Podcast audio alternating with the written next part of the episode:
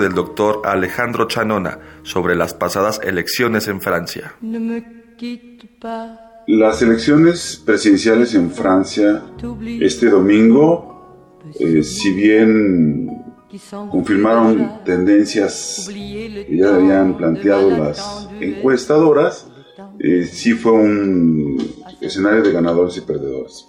Sin duda gana la democracia francesa al ponerse como puntero eh, para pasar a la segunda vuelta Emmanuel eh, Macron y desde luego tampoco fue una sorpresa que pasara en segundo lugar la ultraderechista candidata a la presidencia Marine Le Pen. Sin embargo, en este juego de ganadores y perdedores, yo creo que perdieron sí la ultraderecha porque se reduce su expectativa a poder ganar la presidencia en la segunda vuelta el próximo 7 de mayo, pero también perdieron los partidos tradicionales. Por primera vez en la historia de, de, la Quinta República no estarán presentes ni los socialistas, que ya habían estado ausentes un par de veces, pero en particular no van a estar presentes los, los golistas republicanos. Gana un candidato de perfil independiente, aunque de joven, un joven socialista, se había desmarcado de la idea de, de ser de estar ligado a un partido tradicional. Eh, también sin duda son perdedores los socialistas. En la línea genealógica de Hollande pierde el, candidato Benoit Anon, que, logra apenas arriba de seis puntos. Y en ese sentido, la expectativa para la segunda vuelta es que gane, que gane Macron con un amplio margen, eventualmente de 2 a 1, al pronosticarse que ganaría con más de 60 puntos porcentuales y esto derivaría de que el voto tanto de Fillon, el, candidato oficialista, por llamarlo de alguna manera, eh, republicano, ya se declaró a favor de Macron.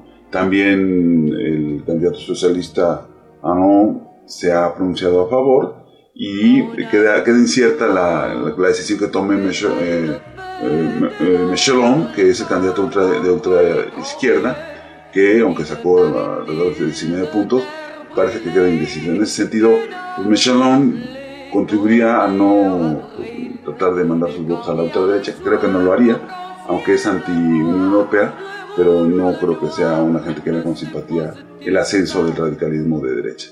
Entonces vamos a ver qué expectativas hay. Yo creo que el pronóstico es claro. Eh, el 7 de mayo veríamos una jornada electoral en donde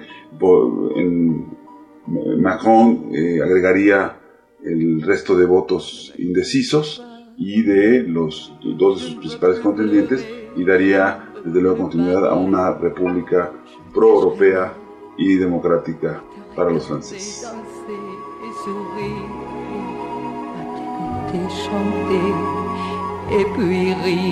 Continúa escuchando Tiempo de Análisis.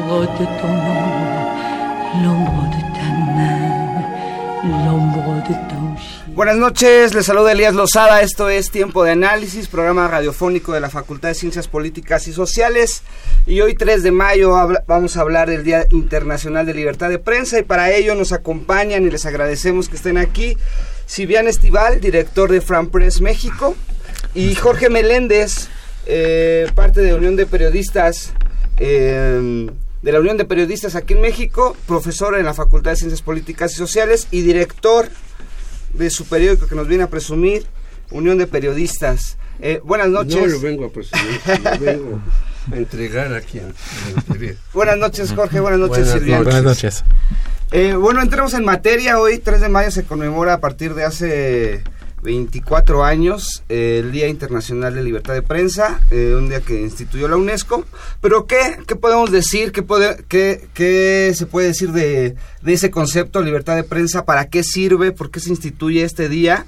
Y qué mejor ustedes que dirigen medios eh, informativos, que tienen experiencia como periodistas, para hablar de ese tema y para ver qué tan real es la libertad de prensa como se pregona eh, qué tan real es en México y, este y por qué lo preguntamos así. Si quieres, Silvia, este, comenzamos contigo.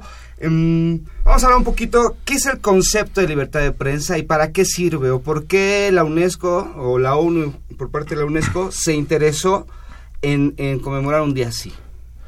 Bueno, pues que, porque la libertad de prensa es algo fundamental para proteger la democracia y es que es un momento importante para, para recordar que es muy importante poder exprimir eh, una visión de la verdad de un país, del mundo, de la política, de, todos los aspectos de un país de una manera independiente. Es el papel de los periodistas y tienen que hacerlo. Es muy importante en un mundo donde los políticos como Trump, por ejemplo, están ah, como eh, van hacia los eh, periodistas para decir que hacen fake news. Así que todo un movimiento hacia los periodistas que es bastante negativo. Es muy importante de recordarse que la libertad de prensa es fundamental.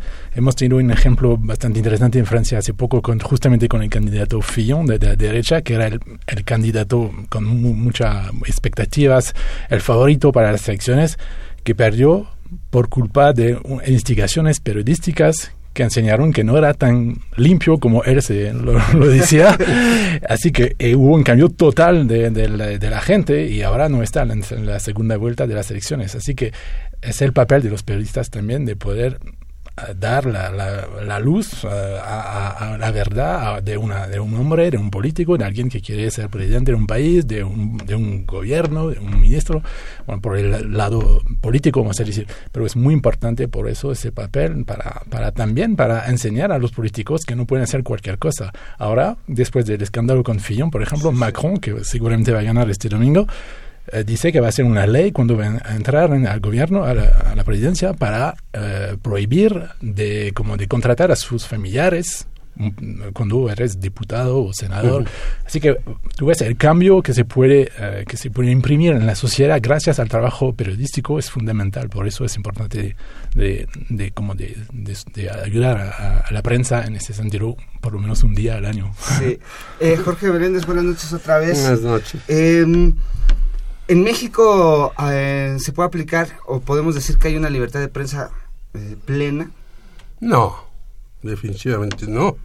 Y no la hay porque la mayoría de los dueños de los medios son empresarios. Hay pocos medios, como La Jornada, por ejemplo, en donde hay pues eh, trabajadores periodistas que están en la directiva, hay un sindicato, en muchos de los medios o no hay sindicatos, por ejemplo, no hay sindicatos ni en Reforma ni en el Universal, por poner dos ejemplos de periódicos muy importantes, menos en uno que acaba de aparecer que se llama El Heraldo, que es verdaderamente horrendo. Y no hay sindicatos, aunque existen formalmente en las televisoras. Existen formalmente, hay un sindicato que llamamos hace muchos años Blanco, Charro, Domeñado, eh, adherido a la empresa, y entonces ahí no hay libertad de expresión real. Es decir, si uno ve, eh, y yo lo veo por obligación profesional, si uno ve los servicios informativos televisivos, son horrendos, no dicen nada, sacan una serie de barbaridades. Y si uno lee la prensa mexicana, en pocos periódicos se informa, por ejemplo, casi no hay reportajes, en fin, entonces tenemos una libertad de prensa que la hemos ganado, la hemos construido muchos por medio de eh, una serie de acciones, de organizaciones y demás, y muy vulnerada sobre todo en los dos últimos sexenios. La guerra de Calderón trajo una cantidad de muertes entre periodistas y la de Peña Nieto, que no es una guerra, pues es verdaderamente algo espantoso porque vemos como hay una cantidad de periodistas asesinados todos los días, acaba recientemente de caer otro compañero periodista, y de los, y son cifras oficiales de todos los periodistas asesinados desde el 2000 a entonces, ha habido tres resoluciones, las cuales son muy debatibles. Si quienes están encarcelados o enjuiciados son los responsables de esos asesinatos. Por lo tanto, no se puede tener una libertad de prensa mientras se mata, como se dice, al mensajero, al periodista, al fotógrafo, a los demás, y menos cuando un gobierno como el del señor Enrique Peña Nieto hasta hace un mes reconoce que hay periodistas asesinados. Es decir, ya está terminando casi su quinquenio y apenas se da cuenta que asesinan a periodistas ¿Podemos decir que hay libertad de prensa así? Pues no.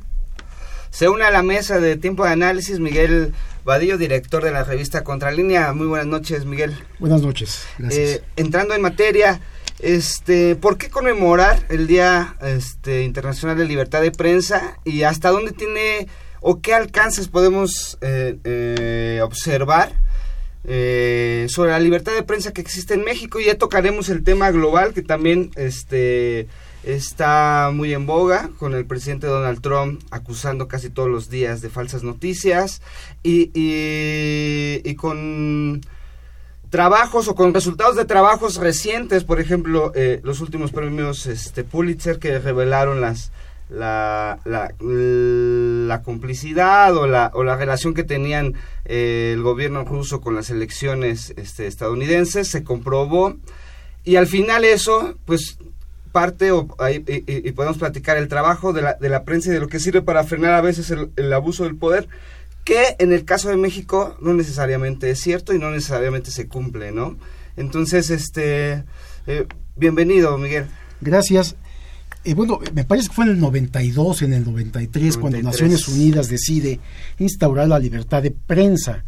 Y esto, libertad de expresión, esto tiene que ver porque exactamente hay un problema de libertades en todo el mundo.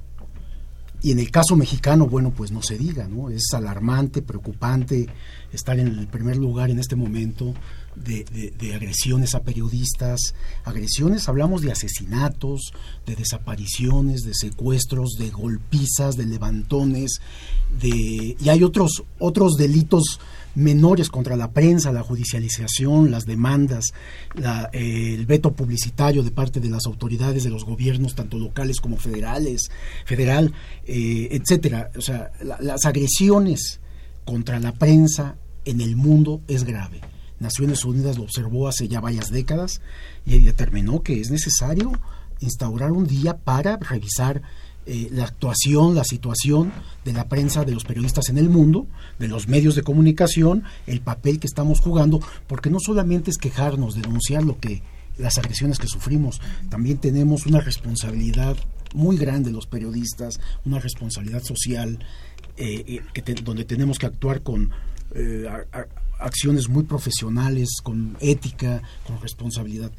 Eh, eh, es necesario este, estas mesas de discusión, te agradezco, hoy es el aniversario eh, de la libertad de prensa en el mundo, este, muy, muy ad hoc en este momento, hablar del tema, sobre todo por la situación que vive el país. El país vive una, una crisis tremenda en materia de libertad de prensa, en materia de libertad de expresión. Yo sé que hay colegas que constantemente dicen que pues ellos no sienten que haya absolutamente nada que no hay censura, no hay violaciones, etcétera, etcétera. Eh, a esos colegas yo los invito a que hagan periodismo, en realidad, ¿no? Que, denuncien al poder, que investiguen a, las autoridades, al gobierno, todo lo que está mal, y entonces van, van a darse cuenta de cómo está la presión, cómo están las agresiones, ¿no?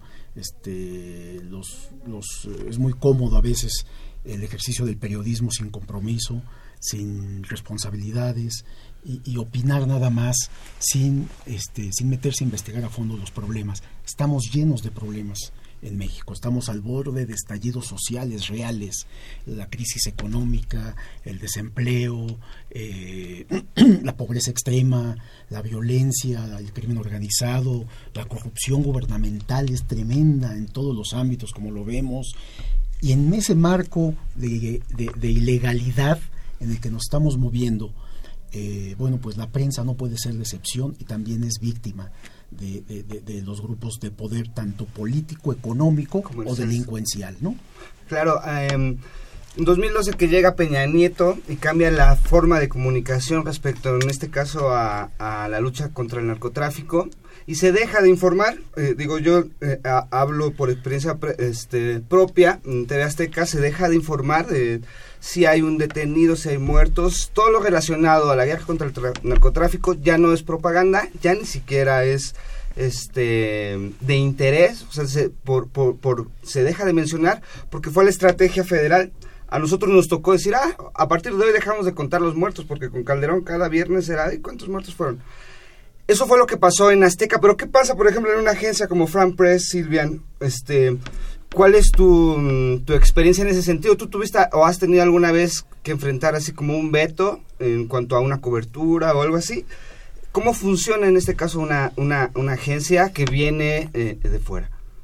Mm, bueno, no hemos vivido una, situación muy, muy tensa, muy, un peligro muy fuerte eh, hasta ahora. Uh, es verdad que a veces es complicado de conseguir la información. Uh, es, uh, puede haber también conferencias de prensa donde no se dice nada. Es un poco, a veces, un poco surrealista de ver que sí. van a, van a hablar lo, a la prensa y no hay preguntas y, no, y es un discurso más bien y que, no, que está bastante vacío. Eso pasa a veces. si no, bueno, no no hacemos mucha investigación, así que quizás no puedo hablar realmente, hacemos más eh, una cobertura factual internacional de, México, es un poco distinto, pero es verdad que a veces es difícil, y no solamente el gobierno, a veces yo veo que las empresas, hay, un, hay un miedo generalizado en la sociedad, es difícil a veces de conseguir datos concretos sobre un negocio, una, una situación política, una, es un poco difícil. Sí, sí. Eh, muchas paredes, muchas puertas son, están cerradas cuando, cuando se trata de buscar un poco más que, que, lo, que lo que está en los medios. Es verdad que es un poco difícil a veces. Eh, Miguel, ustedes que han eh, tenido o, o, que dirigen medios, ¿cómo es el... ¿Cómo, cómo es palpable eh, decir no existe la libertad de prensa o la libertad de prensa en México no es plena? ¿Algún ejemplo? alguna Pues es, es, ya lo decía el compañero Franz Pérez, pero aparte de eso, eh, hay una serie de normas que en México se han ido abriendo gracias a la persistencia de la sociedad civil y luego se echan para atrás. Es decir, acabamos de ver en la ley de telecomunicaciones que había un derecho de la audiencia para saber cosas, ya se echó para atrás. Se tardó muchos años en hacer en un Instituto Nacional de Transparencia, en donde se podía preguntar todo, y se echó para atrás. Hay un, incluso un caso terrible y verdaderamente bochornoso. El Archivo General de la Nación tenía entre sus documentos una serie de informes de la Dirección Federal de Seguridad. Y ahí sabía uno que espiaban a todos los periodistas importantes, ahí sabía uno qué opinaba el gobierno, pues ese archivo ya se secuestró y ya no se puede ver. Es decir, ha habido avances por parte de la sociedad y retrocesos graves por parte del gobierno. Y decía hace un momento Miguel Vadillo, eh, la situación que está en el país. Bueno, hay que ver lo que dice la, el cuerpo directivo de Vancomer hoy, que aparece ya en los portales. Dicen los de Vancomer, el retroceso del país en muchos estados está llegando al subdesarrollo, una palabra que no se utilizaba ya desde hace muchos años. Yo estudié economía y cuando estudié economía se hablaba del subdesarrollo. La palabra dejó de utilizarse, ¿no? Ya en tercer mundo ni subdesarrollo, no se utilizaba. Los de Bancomer dicen, están llegando al subdesarrollo en muchos países, en muchos estados, perdón, de la República. Quiere decir que hay un atraso tremendo. Y puede haber un estallido social. Bueno, esto que lo digan los banqueros que más ganan en este país, no hay que olvidar que Bancomer gana casi la mitad de sus utilidades en México solamente del mundo. Quiere decir que en México tiene un trato privilegiado que no lo tiene en ningún país del mundo. ¿eh? Ni en España, sí. No, no, no. Olvídate de España. Yo creo que ni en Burundi tiene ese. Entonces, si dicen eso los banqueros, y luego si lo, lo juntas con lo que dice la Coparmex, que dice, se han creado una buena cantidad de empleos que tienen uno y dos salarios mínimos. Y el 60% de la población está en la informalidad. Es decir, si tú juntas ese cóctel y lo comparas con lo que dice Enrique Peña Nieto, ¿qué dice Enrique Peña Nieto? El salario de los mexicanos aumentó 13%, donde sacó esa cifra? No, no lo sé, porque ni los de Vancomer lo dicen. Y luego Alfonso Navarrete Prida dice, el secretario del Trabajo, dice, ha habido un aumento del salario y no hay inflación. ¿Dónde saca esas cosas? Bueno, y eso que dice Navarrete Prida y que dice Enrique Peña Nieto se reproduce en todos los medios, como si fuera el mantra y ya hubiéramos resuelto el problema mexicano. En cambio, lo que dicen algunas personas, incluidos banqueros, ya no digamos de izquierda, ya sería excesivo. Entonces, eso no se reproduce. Y eso demuestra que no hay libertad de prensa. Porque las noticias negativas, que son las verdaderas noticias, no las positivas, se ocultan de una u otra manera y no las vemos. Entonces la población dice, ah, caray, y por eso la insubordinación que hay y por eso los problemas del PRI en el Estado de México. Es que a la gente ya no, ya no se la cree, ya los medios le parecen charlatanes y eso demuestra que la libertad de prensa está en entredicho en este país. Eh, Miguel Badillo, tú dijiste algo muy interesante sobre, y, y es algo que también tocó Silvia, a lo mejor hacer una cobertura como tal, pues no tiene ningún problema, pero cuando tú dices hacer periodismo de verdad o periodismo de investigación es cuando uno se topa ahí con las verdaderas eh, barreras para hacer este o ejercer el periodismo. Cuéntanos tu experiencia o la experiencia de Contralínea en ese sentido. Bueno, nosotros hemos tenido, enfrentamos como 20 demandas, ¿no? Daño moral, este, el honor y, injurias y todo este tipo de cosas de parte de empresarios, de funcionarios, ¿no? Hemos tenido que acudir a tribunales a defendernos. Este, ya, ya no sabemos el camino, pues, ¿no? Sabemos eh, qué es lo que sucede. Que ahí hay otro problema. Si, si tú escribes algo que ofende o que alguien que no está conforme que te lleven a tribunales, pues está bien, hay que ir y hay que atender estas cosas, no hay que tener temor a esto. Pero cuando ves que en tribunales, que en los juzgados, el juez, el, el magistrado, este, están comprados, tuercen la ley a modo, este, el que tiene más dinero es el que gana en los juicios y terminas, terminan condenándote. Tú dices acá en México, bueno, acá en México, de acuerdo con la legislación local, no vas a prisión, pero hay estados en donde vas a prisión por este tipo de acusaciones, ¿no? Te criminalizan. Eso es una forma de presión, de amedrentamiento, e, etcétera. Nosotros hemos padecido eso, detenciones, allanamientos a las oficinas, robo a las casas, a los departamentos de los compañeros, este, reporteros, robos a los vehículos, no, todo esto es para nosotros es algo permanente y constante, no este ya no hablemos de intervenciones telefónicas que digamos esto sería lo más ya, ya, no se preocupa uno de eso, ¿no? Intervención de las comunicaciones, no, hombre, eso ya es cosa menor. este, no, no, pero sí ha habido acoso, sobre todo en el gobierno de Felipe Calderón. Fue terrible después de que publicamos aquella información que tenía que ver con Juan Camilo Muriño y, sus negocios en petróleos mexicanos, en su dualidad de servidor público y de empresario, ¿no? Este, que López Obrador tomó el documento nuestro y, lo denunció públicamente y significó la muerte política de este, de este hombre que era el más cercano al presidente. A partir de entonces hubo una cosa, una persecución, ¿no?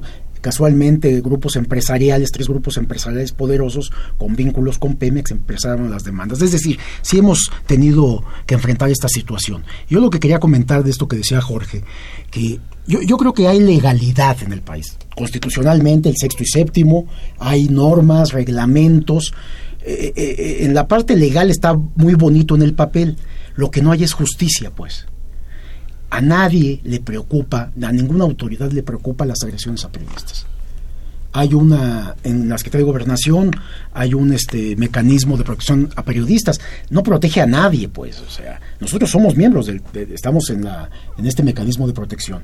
Y es un mecanismo eh, eh, reactivo, reactivo sin, sin reaccionar realmente, es decir, no previene, no, no, no, y cuando te sucede algún acontecimiento, alguna agresión, algún robo, algún allanamiento, eh, eh, no pasa no pasa nada, las denuncias no proceden, no, no, no encuentran a los culpables, es decir, hay una impunidad terrible, no hay justicia entonces, ¿no? Y hablamos de, digamos, los delitos menores. En el caso, hablando de los asesinatos, que somos el número uno en Latinoamérica, y uno de los primeros en el mundo. Este, ¿Cuántos asesinatos han sido resueltos de periodistas ahorita en este momento? Vemos que es alarmante. Es decir, no hay justicia en este país.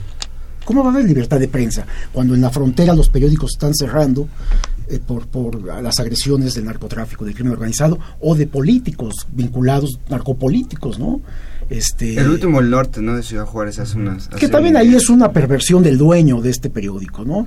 Matan a la periodista y el tipo, en vez de plantarse y defenderla con sus páginas, en sus páginas, cierra el periódico y se pone a denunciar que le deben dinero, aprovecha la circunstancia.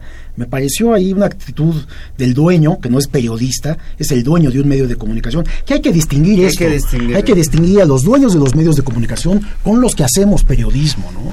Este, los que enfrentan esto son los que hacen periodismo no los dueños de los medios. Los dueños de los medios están, eh, son cómplices de la autoridad para controlar los contenidos en los propios medios de comunicación. Y entonces los reporteros, los periodistas, los que andan en la calle investigando, sufren un acoso, una censura del propio medio, ¿no? Este, presión, y si te sales de la línea, si te sales de lo que ellos te exigen, te despiden. No hay, no hay ninguna protección. Que, que ahí hay otra forma de, de, cómo abordar este tema en el sentido de que, bien lo dices, a lo mejor en la ley está y se puede hablar de todo, a lo mejor uno en su cuenta de Twitter puedes decir lo que quieras y no hay, este, no te pasa nada. La cuestión es cuando a lo mejor un tema candente, este, nunca va a ser portada eh, de, eh, del Universal o del Reforma, o nunca va a salir en Televisa en Azteca, o en las este, radiodifusoras más importantes, muchas veces a lo mejor ni siquiera es porque el teléfono rojo sonó, no, sino porque los mismos medios dicen, no, esto no, porque a lo mejor esto me puede cortar publicidad federal, publicidad estatal, no, esto no, porque a lo mejor esto le afecta a algún este cliente que tengo eh, en patrocinios, y, y ahí es donde a lo mejor hay que hacer la distinción, los periodistas y los dueños de los medios de comunicación, que son otro están en otro otros intereses. en, otros intereses. Y que bueno ahí parte también dices bueno a lo mejor hay libertad de expresión pero no vemos en, en las primeras planas a lo mejor los casos importantes o, o, las noticias anguladas de una forma para hacer reflexionar a la, población decías el lunes el Peña Nieto sale con la cifra de 2.7 millones de empleos en su sexenio que es el máximo generador, pero lo que no dice es de que a lo mejor el 60% de esos empleos es de uno o dos salarios mínimos, ¿no? Entonces, digo, es un ejemplo de lo que diario, ¿no? Si hacemos un, análisis crítico de los principales medios televisivos, prensa escrita y, radiofónica, nos encontramos con esto. Eh, vamos a ir a, una, a nuestra primera pausa. Eh, tenemos varias este, eh, cuestiones pendientes. Es sobre precisamente este día del 3 de mayo, libertad de prensa internacional. Y regresando vamos a abordar qué es lo que pasa precisamente con Donald Trump, ¿no? Porque, digo, un, un, personaje así, un régimen así que ha llegado a la Casa Blanca, amenaza constantemente todos los días, por no decir en la mañanita, con, con la libertad de expresión y acusando a, a distintos medios de falsas noticias. Y todo lo que todo, todo lo que es eso, ¿no? A lo mejor, este, vamos a hablar todo lo que conlleva o lo que ha dado a hablar los últimos tres meses y eh, en qué condición o en qué situación pone a los, a los periodistas un personaje como Donald Trump o, por ejemplo, este domingo, en dado caso de que este Le Pen llegar a ganar en Francia. es, exilia en México. Es exilia en México. Así es que no llegase Vamos a nuestra primera pausa, que ya nos tardamos. Regresamos. Año con año se conmemora el Día Mundial de la Libertad de Prensa. En 1993, la ONU proclamó el 3 de mayo como el día para evaluar la libertad de prensa a nivel mundial y para defender a los medios de comunicación que han sido víctimas de ataques que atenten sobre su independencia y libertad de expresión. También es un día para rendir homenaje a aquellos periodistas que han perdido la vida en el ejercicio de su profesión. Esta fecha es muy significativa para aquellos que ejercen una noble labor periodística y que en algún momento se han visto agredidos, censurados e incluso silenciados. Tristemente, y a pesar de los esfuerzos por generar conciencia, sigue existiendo una fuerte censura y manipulación mediática. Los actos de represión van en aumento e incluso vienen de aquellos que deberían defender la libertad de expresión. Me importa la libertad de prensa porque sin ella soy manca, soy coja, soy ciega, soy sorda. Porque sin libertad de prensa no puedo salir de mi casa para poder vivir y defenderme.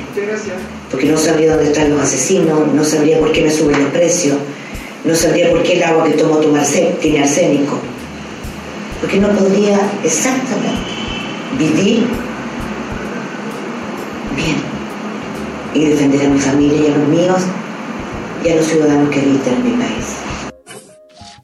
Actualmente, el periodismo enfrenta condiciones particularmente riesgosas para el ejercicio de la profesión, ya que no solo es la manipulación de los medios, también hay grupos criminales e incluso autoridades que son las culpables de que el periodismo sea una de las profesiones más peligrosas del mundo. Llevamos 20 años trabajando para promover la libertad de expresión como base para emancipar a las personas y edificar sociedades libres y democráticas. La libertad de expresión, consagrada en el artículo 19 de la Declaración Universal de Derechos Humanos, exige condiciones de seguridad en las que toda persona pueda hablar libremente sin temor a represalias.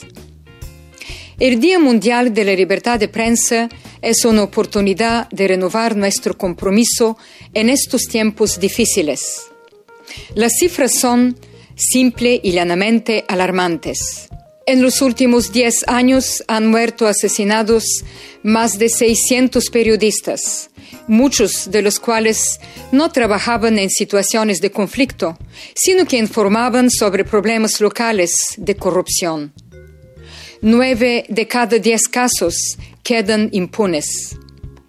Muchos más son los periodistas que sufren diversas formas de intimidación y acoso, amenazas de muerte y actos de violencia. Muchos son encarcelados, a menudo sin posibilidad de recurrir a la justicia.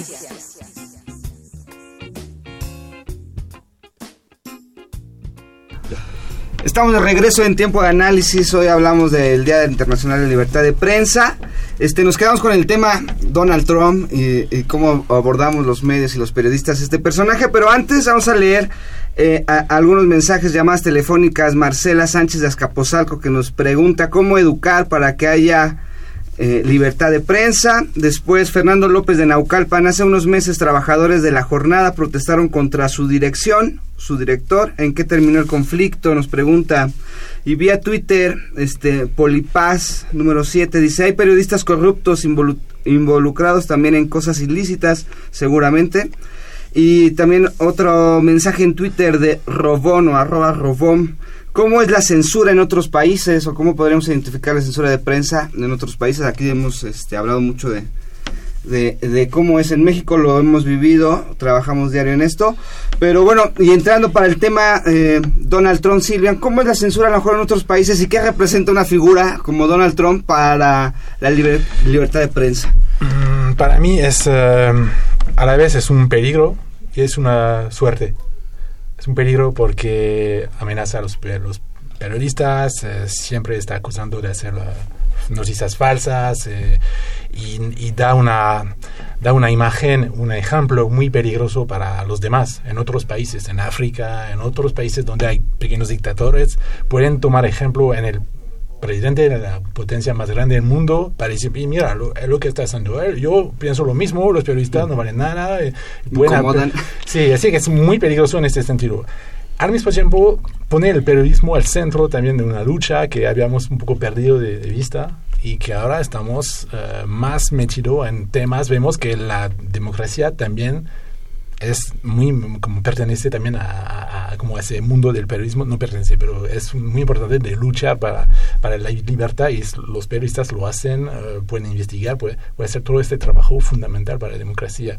Así y el New York Times por ejemplo ha tenido muchos nuevos eh, como clientes gracias a la, a la actitud de Trump hacia este periódico. Así que también es una suerte y también es una posibilidad para nosotros de, poner el trabajo de periodismo, eh, de, quizás de verlo de una manera un poco distinta de lo que hacíamos antes y darnos eh, nuevos eh, retos. Miguel Radio, que mm, ¿Qué es lo, a lo que se quiere referir o cuál es el discurso? ¿Cómo podemos analizar el discurso de Donald Trump cuando señala y habla de fake news o falsas noticias? Porque a lo mejor podemos, o sea, dice, ah, no, ese no me cae bien, ¿no? Este, CNN, Washington Post, The New York Times, pero a lo mejor Fox and Friends, que es su, su, yo creo que es su noticiero de cabecera, si les cae bien y nunca habla de fake news ahí. Pero más allá de que si está señalando como casi personalmente, ¿no? Como el periodista de ayer que lo corrió de, la oficina oval, este, ¿a qué se refiere o qué quiere este, dar a entender su discurso este, con noticias falsas o el concepto de noticias falsas? Primero que no se le investigue, ¿no? Que cuando él sea el centro de investigación es falso todo. Si, si algo encuentran, inmediatamente la reacción es de que es falso este, estás, estás, estás mintiendo, ¿no? Entonces, no, no, no, me, me, recuerda el viejo periodismo en México de unipartidista, ¿no? Cuando estaba el PRI, nadie escribía contra el presidente, contra la iglesia y contra el ejército, ¿no? y contra la Virgen de Guadalupe. bueno, contra la Virgen. no, este, no, ya, ya.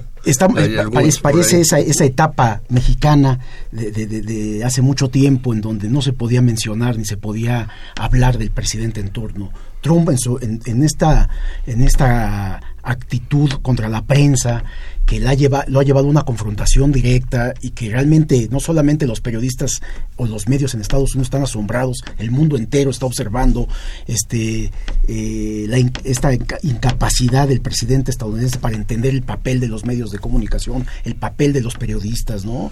Este, eh, es intolerante, no permite que, eh, no acepta que se que, investiguen o que trabajen sobre el ejercicio presidencial, ¿no?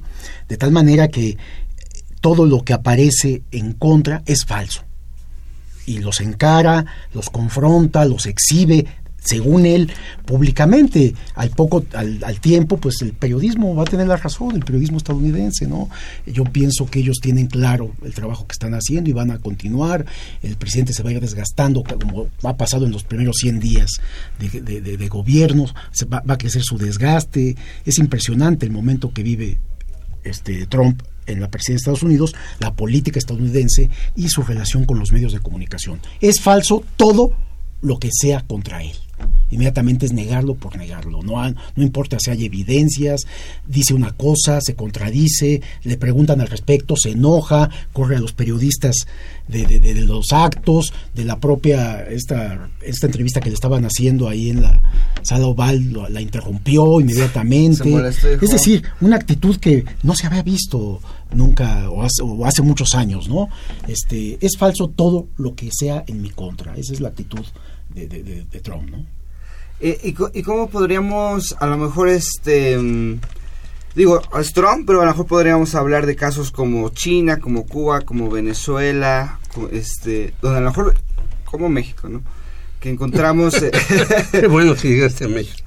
no hay que ir este, tan lejos, aunque en muchas partes se cuestan nada. Eh, ejemplos así, pero regresando y poniendo temas, porque, este, digo, y para eso está este día, los temas que aquí a lo mejor no se tocan, ¿no? Por ejemplo, eh, Lozoya, el ex director de Pemex, involucrado directamente en los escándalos de Odebrecht, eh, y que, bueno, la semana pasada eh, libró un juicio político y, está en la mira, pero no nadie habla de él, yo no he visto portadas o algo así, sobre casos que a lo mejor en Brasil, en Estados Unidos, este han resultado en detención y cárcel para empresarios políticos, destitución de, de, incluso Dilma Rousseff fue destituida por, por ese caso y aquí ni siquiera podemos hablar de eso, digo poniendo un tema sobre, sobre la mesa, ¿no? Otro de los temas que eh, se destapó esta semana, o que más bien se la resolución fue la semana pasada, la bitácora de viajes de Enrique Peña Nieto, ¿no? Eh, sus aviones, sus helicópteros,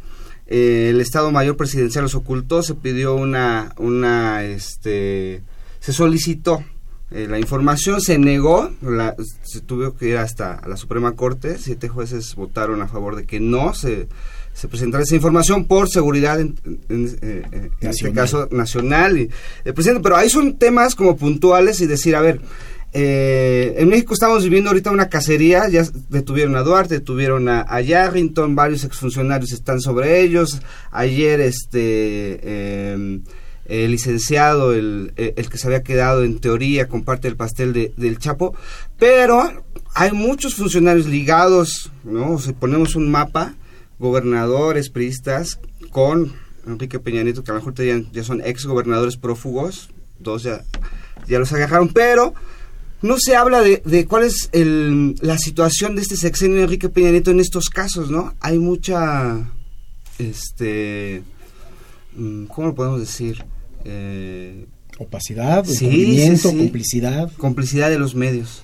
Por eso no hay que ir tan lejos. Yo diría, ¿cuándo ha dado una conferencia de prensa Enrique Peña Nieto? ¿Cuándo se ha permitido que cuando presentan a un peligrosísimo, se llame el Chapo, se llame el licenciado, o se llame la Barbie, eh, narcotraficante lo, que lo agarran, han permitido que los medios hagan preguntas. ¿Cuándo han permitido que los medios se involucren en casos, y aquí le llega a contralínea, como el de oceanografía?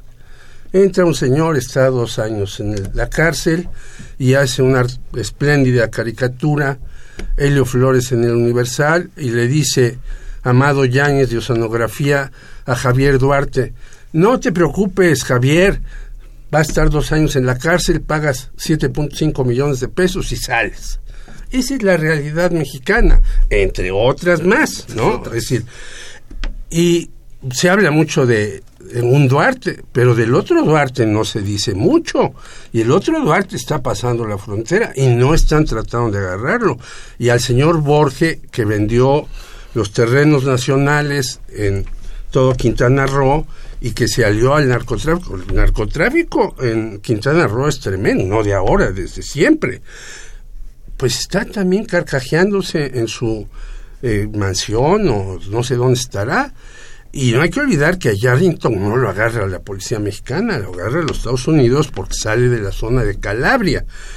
Tuvo esa mala, eh, esa mala decisión de irse a Florencia a ver unas cosas muy bonitas ahí, que es preciosa la ciudad. Y Calabria no es no lo es tanto, sino es más bien opaco, pero si no no lo agarran, es decir, hay una impunidad y también como eh, las falsas noticias de el señor Donald Trump, aquí la tenemos nosotros que tratamos de hacer periodismo contra un mundo no de periódicos ni de periodistas, contra un mundo informativo que las 24 horas está trabajando para decir que el país va maravillosamente bien. Tú decías, dice el señor eh, Peña Nieto, no sé de dónde saca las cifras, así como eh, eh, dije las otras, que ha creado 2.7 millones de empleos. ¿De dónde lo saca? ¿Quién sabe? Pero aunque sea cierto eso, él quedó de crear 900 mil, que son los que se necesitan, 900 mil empleos anuales, porque íbamos a crecer al 5%, ya se olvidó. Entonces, este año vamos a crecer a, al 1.6, o 7, o 8, o 9, pone lo que quieras, pero no más del 2, que se ha crecido hacia hace 30 años. Bueno, no se crean 900 mil empleos anuales. Y se crean de esos 2.7, el 60% de informales y el 40% que se crea, el 35% tienen uno o dos salarios mínimos. ¿Es eso resolver los problemas del país? Alguien se lo ha preguntado a Peña Nieto. Peña Nieto está dispuesto a dar una conferencia de prensa. Hizo dos.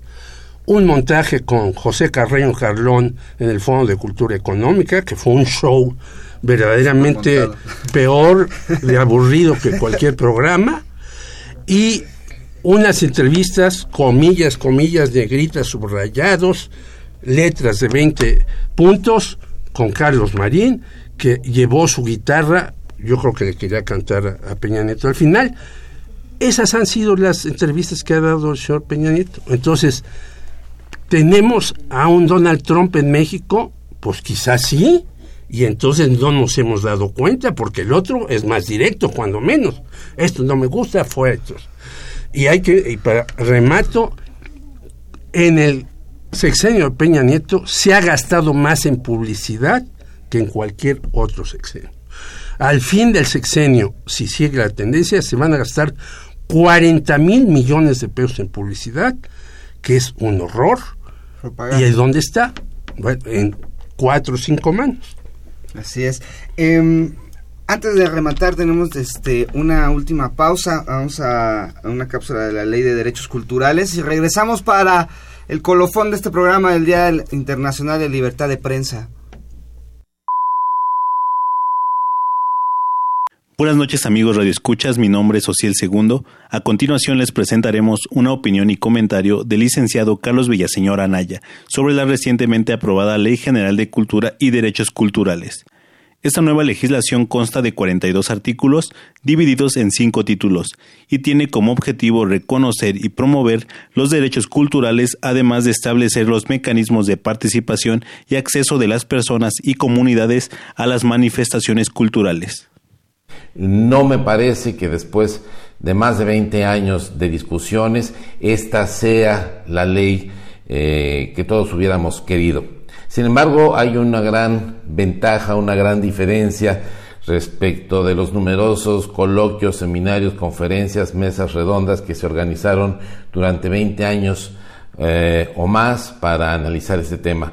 Hoy existe un documento orientador que fue elaborado por un conjunto de personas eh, relacionadas eh, de diversas maneras con el sector cultura, eh, un grupo que según refería Ernesto Piedra sumaba más de 300 años de experiencia, pero donde deja en blanco y negro y firmado una visión sobre lo que hacía falta, lo que sigue haciendo falta muy probablemente en este país en materia de legislación cultural. Sin demérito de ello, esto no significa que el proyecto aprobado no tenga algunas eh, bondades que debamos aprovechar, explorar, profundizar a plenitud en beneficio del desarrollo cultural del país, especialmente en los eh, muy próximos años que están por venir. No podemos dejar de, un, de lado el hecho de que el año 2018 habrá votaciones para elegir eh, al Ejecutivo Federal. Y una vez que sea electo y tome posesión, tendrá que elaborar el Plan Nacional de Desarrollo, dentro del cual estará por primera vez el Programa Nacional de Cultura y Derechos Culturales. Es decir, será la primera ocasión que un Plan Nacional de Desarrollo se incorpore la Secretaría de Cultura como uno de los ramos administrativos, como uno de los sectores de la administración eh, pública federal. Esto es fundamental y uno de los elementos que me parece deberemos estar muy al pendiente de que sea adecuadamente integrado, es lo que mandata eh, la ley de planeación, que son eh, los estudios de factibilidad cultural como eh, un elemento importante para, para aportar los criterios para el ejercicio del gasto para el desarrollo nacional.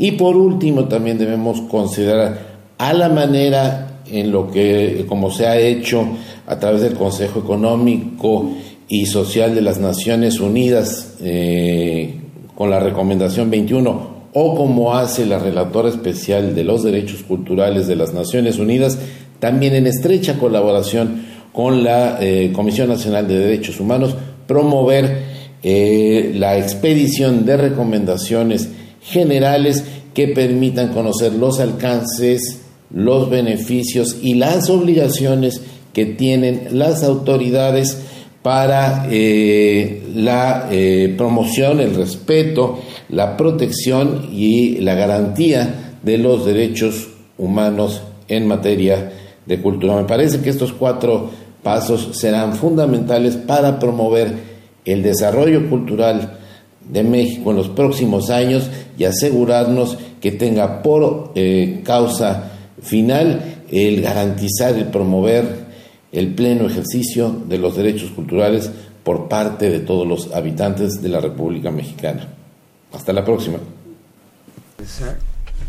Estamos de regreso en tiempo de análisis. Este, hoy 3 de mayo hablamos del Día de Libertad de Prensa en todo el mundo. Este, nos quedan cinco minutitos Jorge, Miguel, Silvian, para terminar este tema.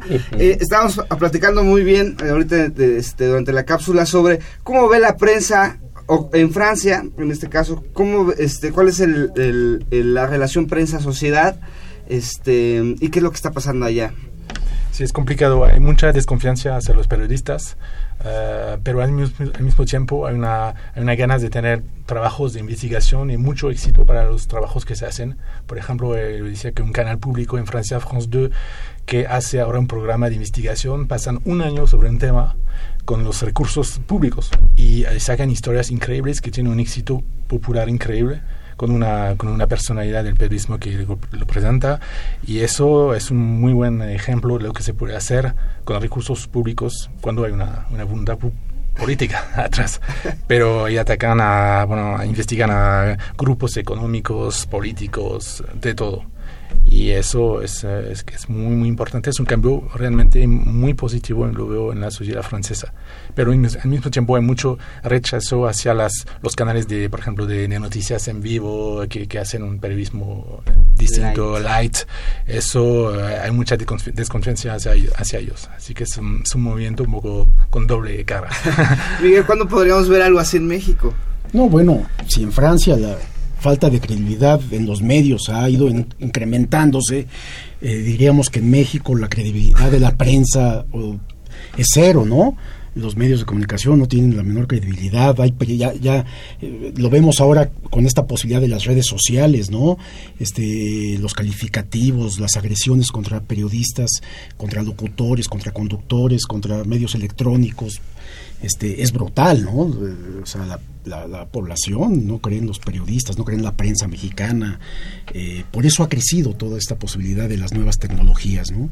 Porque la, la, población piensa que debe de es mejor comunicarse directamente ellos, que quien vea o, presencia algún acontecimiento lo difunda de la manera como pueda y la gente le está creyendo más a esto que a los propios medios de comunicación. Y esto ha sido un golpe muy fuerte para la prensa que ha tratado de reaccionar ante esta circunstancia, no con éxito por supuesto, porque además es un descrédito ya de muchos años, de muchos de un periodo muy largo, ¿no? De tal manera que va a ser muy complicado volver a la credibilidad. Por supuesto hay medios, pocos, que, que, tienen sus, sus, espacios bien ganados, siguen haciendo buen periodismo, pero son los menos, ¿no? Es lo, es lo que hay que decir. Nos falta mucho, mucho, mucho trabajo que hacer ahí, ¿no? Y un dato nada más que quería dar antes de que hable Jorge. En la universidad, nosotros que Jorge y yo que estamos dando clases en ciencias políticas, eh, ha caído la matrícula de estudiantes en periodismo, terriblemente, digamos a una cuarta parte en periodismo. Están, están, prefieren ahora, si están en comunicación, prefieren publicidad, comunicación organizacional. Yo hago una encuesta en cada grupo y es terrible cómo está cayendo. Y esto tiene que ver con las agresiones a periodistas. ¿no? El desinterés ya. Jorge, para terminar. Rápidamente, lean proceso, contra línea eh, la jornada, portales como Sin embargo, como Animal Político, no conozco mucho el horizontal, vean portales en Centroamérica como El Faro, etcétera. Es decir, hay que buscar la información, vean la tuerca en España, hay que buscar la información. La información hay que buscarla como si fuera oro. La información en general en los medios es malísima. Yo no sabía esto que dice Miguel Vadillo, pero la situación de los periodistas es así, porque además de todos los que salen, solamente el 8% tienen empleo y ganan 4.500 pesos mensuales. Ese es otro tema. Se nos acabó el tiempo. Muchas gracias Silvia, Miguel, Jorge por acompañarnos. Esto, esto fue Tiempo de Análisis. Los esperamos de que ocho días a las 8 de la noche en punto. Gracias. Gracias. Esto fue Tiempo de Análisis. Tiempo de Análisis una coproducción de Radio UNAM y la Coordinación de Extensión Universitaria de la Facultad de Ciencias Políticas y Sociales.